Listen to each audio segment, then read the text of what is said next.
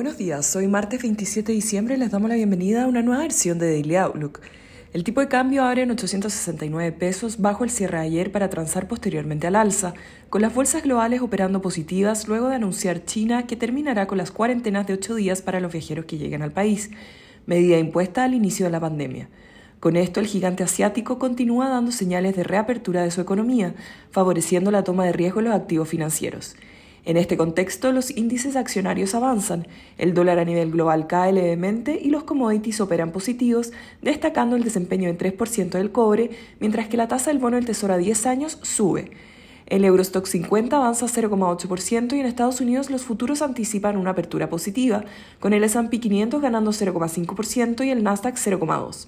Por su parte, en Asia las bolsas cerraron mixtas con el CCI 300 de China rentando 1,2% y el Nikkei 0,2%, mientras que la bolsa de Hong Kong cayó 0,4%.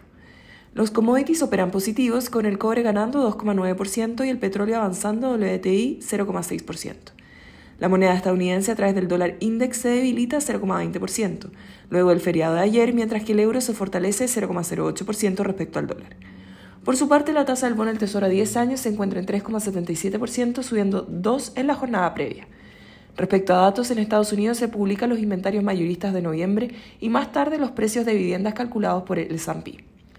El tipo de cambio opera en 877,5 esta hora con el dólar a nivel global debilitándose levemente, el cobre avanzando y las monedas emergentes mixtas. En cuanto a los técnicos, las próximas resistencias son 884 y luego 889, medida móvil de 200 días.